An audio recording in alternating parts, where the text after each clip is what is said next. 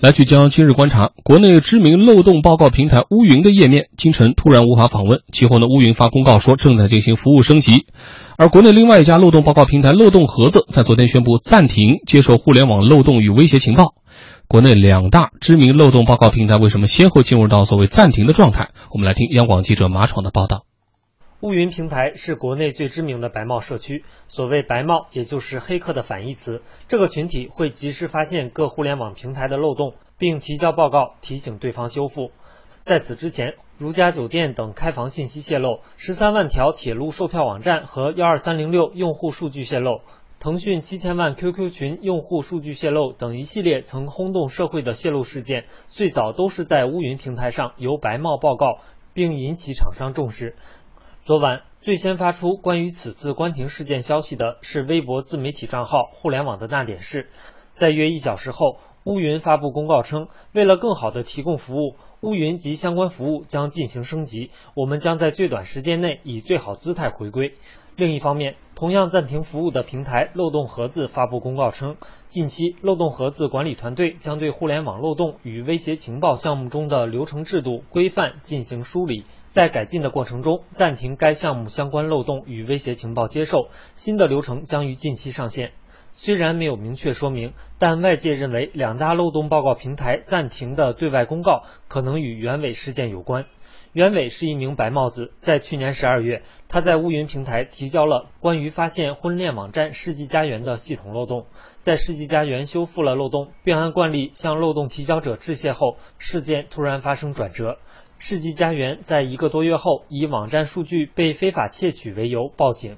四月，袁伟被司法机关逮捕。袁伟事件后，白帽子平台的规则和规范开始再度引起关注。一位不愿透露姓名的资深业内人士表示，有可能是各方对于白帽子的不同看法，导致两个安全平台暂时关停。现在很明显的问题就在于，白帽子对自己的工作方式和定位与。这个他认为他可能帮到的企业或者说是用户的这个对他们的理解和定位是存在巨大的偏差的，对吧？这种偏差导致的方双方互相的不理解，双方能够沟通好，达成一个最佳模式的话，白帽子的价值是非常重要的，这个是不能否认的。是因为这个中间是没有规范，才会产生很多的摩擦，所以漏洞的披露、漏洞的研究和白帽子的价值是绑在一起来看的。当然，白帽子群体里面也有，也不敢说都是好人啊，也漏洞研究的这个整个大氛围啊，现在是发生了一些非常不好的一些地方，没有从真正的用户利益的角度来出发。我们现在做很多事情啊，是更多的放在个人的名利上面，而不是放在用户利益的保护上面。这个现在这个风气是有问题的。但他认为，白帽子对促进行业发展有很大价值，对于平台的管理不能一刀切。鸵鸟政策有可能导致整个网络安全领域在与国外的竞争中处于被动。二零一零年左右的时候，干过一批一次这样的事情，就是把所有的这个黑客研究的各种各样东西都给打杀掉了。我们后来发现，美国人可以随便在我们的系统里面到处走的。我们把这种安全研究的这种东西全抹杀掉，其实到最后我们就是鸵鸟。所以大家的担心我是理解的，但是解决问题的办法不能一刀切。所以乌云或者说别的漏洞收可能在操作上有问题，对吧？在一个漏洞什么情况下应该披露，应该披露到什么程度，这都是技术操作上面的流程上面的问题，这些是可以改进的。中国电子信息安全研究院副院长左小栋表示。漏洞在美国已经成为网络安全战略的一部分，在当前背景下，对于发现、修复漏洞的规范是摆在我国管理机构面前的一道新课题。那么目前呢，有很多人他们以挖掘漏洞为生，那么地下交易呢，呃也很活跃，因此呢，现在就出现问题了：谁来挖掘漏洞？谁来发布漏洞的信息？给谁发布信息？在什么时间发布信息？那么实际上，这个乌云它这个相关问题就是在这样的一个大背景之下出现的。那么下一步呢，关于漏洞的管理啊，可能是我们国家现在面临的一个呃重要的网络安全管理问题。感谢记者的报道，谈到了下一步关于漏洞的管理问题，是不是我们国家一个重要的网络安全管理问题？这里面反映出来的这些情况又应该怎么样来认识、来解决？请出我们的两位观察员，金老师。觉得我们一开始的时候，实际上是需要对于呃引发这一次的两个漏洞网站暂停暂停的呃一个重要事件，也就是所谓原委事件嗯，到底它是一个什么样的一个事件，进行一番分析。那么从现在公开资料所披露的信息来看呢，原委是在去年的十二月三号的下午呢，发现了这个世纪佳缘网站的漏洞。那么当天晚上呢，他为了验证漏洞呢，又通过这个发现漏洞浏览了这个世纪佳缘的部分数据，确认这个漏洞是存在的。第二天上午呢，他就向乌云提交了这个漏洞。那么同一天呢，乌云就通知了这个世纪佳缘。那么十二月七号呢，在完成修复漏洞之后呢，世纪佳缘在乌云平台确认了这个漏洞的页面，然后向该漏洞的这个呃提交者表示了感谢，也就是应该我理解应该就是原委哈。嗯但在今年的一月十八号呢，世纪佳缘向北京市公安局朝阳分局报案说呢，数据被窃取了。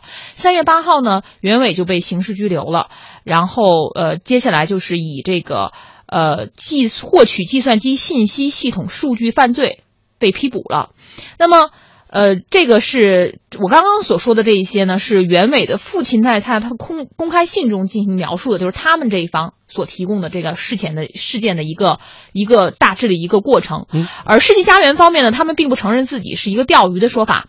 呃，他们说表示在表并呃对于表示感谢之后一一个月，突然他为为什么会报警呢？那么世纪佳缘方面给出的解释是说，在漏洞修复的过程中间，他们发现有九百多条有效数据被呃攻击者获取，那么出于对于用户数据和信息安全的担忧，他们选择了报警。然后呢，警方在披露信息的结果之前呢，他们并不知道白帽子和攻击者就是一个人。那么从这件事情中间，其实他。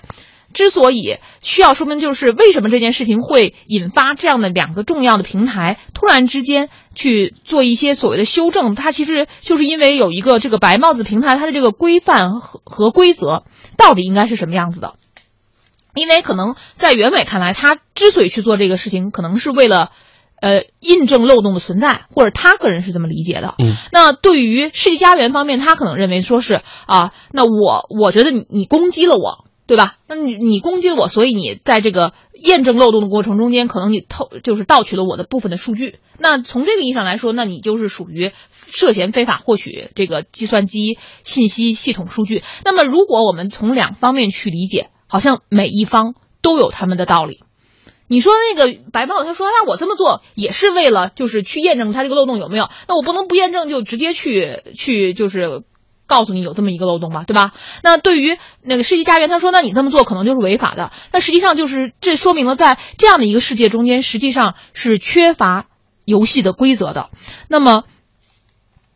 我相信这件事情本身可能并不是一个个例，它在未来的相当长的一段时间里头呢，呃。就是就是都是可能会不断的这个去出现或者重复。那么在这个时候，我们就是需要设计一个所谓的一个规范，而这个规范究竟应该怎样设置，我觉得本身才是特别值得我们去讨论的。就是不可能说放任不管，就让你这样的自由发展，那也不可能说我把它管得太死。就是这个游戏的规则本身是不应该，我个人认为是不应该过分的严的。如果你过分严的话，可能白帽子的这个。功能就没有办法启启动了。那它是它受到的限制如果特别大的话，它这种就是它去发现漏洞，然后提供给这个相应的这种网络呃呃互联网这个运营的这一块，它是很难做到的。那它就也起不到它与黑客相互呃就是相互对抗的这样一种功能。但是另外一方面呢，也不能让它完全的就是这么放任自流。如果它放任自流，就有可能会出现一种什么呢？就是像类似像我们打假似的，我知假买假，这个到底算是一个什么情况？它其实实际上它的它的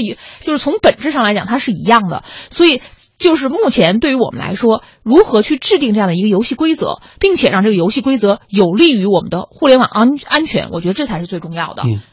呃，季老师，其实刚才这个点评说到了很重要的一个方面，就是所谓的这个白帽子啊，就是具有黑客的技术，但它一般不像黑客那样捣乱，而且从中获利。这样的这些所谓技术达人，在发现问题的这个问题上，而且在发现了问题，在像这个比如说乌云这样的这个啊第三方漏洞平台在上面公布的这样一个行为，无论是商家还是企业，现在来看他还是要写感谢信，他是表示赞赏的。但是问题就在于他在。发表了这样的一个研究结果的同时，就像刚才季老师说的，他还要验证一下我这个漏洞所提出来的这个理论是不是成立，不能说最后我提出来的是一个被大家同行呀或者其他白帽子看来你技术不够啊，你是沽名钓誉啊等等，这样的一个压力可能对他来说是一个个人行为，但是现在对于企业来讲，这变成了一个侵犯商业利益的行为。但这里面我们现在能够看到论坛上有有不少支持原委或者说支持这样白帽子的一种观点是，你看其他的人可能也攻击了。或者其他的黑客可能也利用了这个原来就客观存在的漏洞，但是他们只是没有公开的发表我是谁，我在什么时间攻击过，于是你就把他放过了。你现在反而是一个站出来说国王没有穿衣服的人，你把他揪出来了，这个是不是合理？这是他们的理由。我们再请肖峰老师来说说。我可能觉得这个我们的听众可能听得一头雾水啊。嗯。呃，那个几年应该是去年还是前年，曾经发生过一次严重的这个客户的泄露。就是某连锁酒店，就是说他的客户都被这个泄露出来了，甚至有的人把这个，呃，客户隐私的这些名单呢，也把它拍下来放在网上。当时我好像似乎就见过“乌云网”这个字眼，呃，当时呢就有一种阴谋论，说这个谁干的这个事儿，就是那个防漏洞的那些公司、那些网站干的这个事儿，他攻攻击你，知道你这个，因为他是都是高手嘛，嗯，攻击你，然后知道你这个是有存在巨大的这个隐患的。然后怎么样？最后你还得来请我吧，就得请我来维护。实际上这里边呢，有点像那无间道，就是那个关系，就是这些黑客们，他就处于这个黑和白之间，他可以去攻击你，盗取你的资料，也可以去维护你的网络安全。或者说更通俗的比方，就是撒钉子在路面上，这样我可以方便给你补胎。但是我如果我不去攻击你，让你泄露一下，你不知道我的厉害。嗯。我我还听说了，就是在这个一些 IT 的论坛里面，都是称兄道弟的。就是一边呢是这些呃门户网站的这些安 C 什么什么 C 什么 O 啊，就是安全首席安全官；另外一边呢就是这些黑客，他们在那探讨技术。实际上他们之间这种关系、这种转变是非常非常频繁的。有些黑客、有些高手就被大公司挖过来，就当了这个。安全性首席安全这个这个这个，所以我说这个漏洞补漏洞的这个这个网站呢，它本身就带有这样的性质。嗯，它可以去攻击你，也可以去维护你，但是国家为什么在这方面一定要出出台一些规范呢？他就把这个第三方给忽略了，就是我们广大的客户，我们广大的客户才是真正的受害者。你们之间玩这个游戏，最后最后导致了我们第三方广大的客户的资料泄露了。这个谁去负责啊？所以这个必须得国家出面，对不对？你不能说关闭就怎么样，这个一定是应该有一定的行业规则的，否则的话，这个江湖就迟早会出大事儿。嗯啊，就像上次那个泄露事件一样，那就不说哪个酒店了，应该是国内最大的连锁酒店。你可以想象，那么那是庞大的数据库，如果一旦泄露的话，这是一个就一个一场一场呃社会的信息灾难，等于是。好，所以说来说去，其实除了关注个体的命运，关注这个第三方漏洞平台自身的建设之外，这个规则和规范的背后，更重要的是牵连到广大上网者，我们这些普通百姓，我们这些网民的利益，网民的利益可能是最需要得到重点考虑的。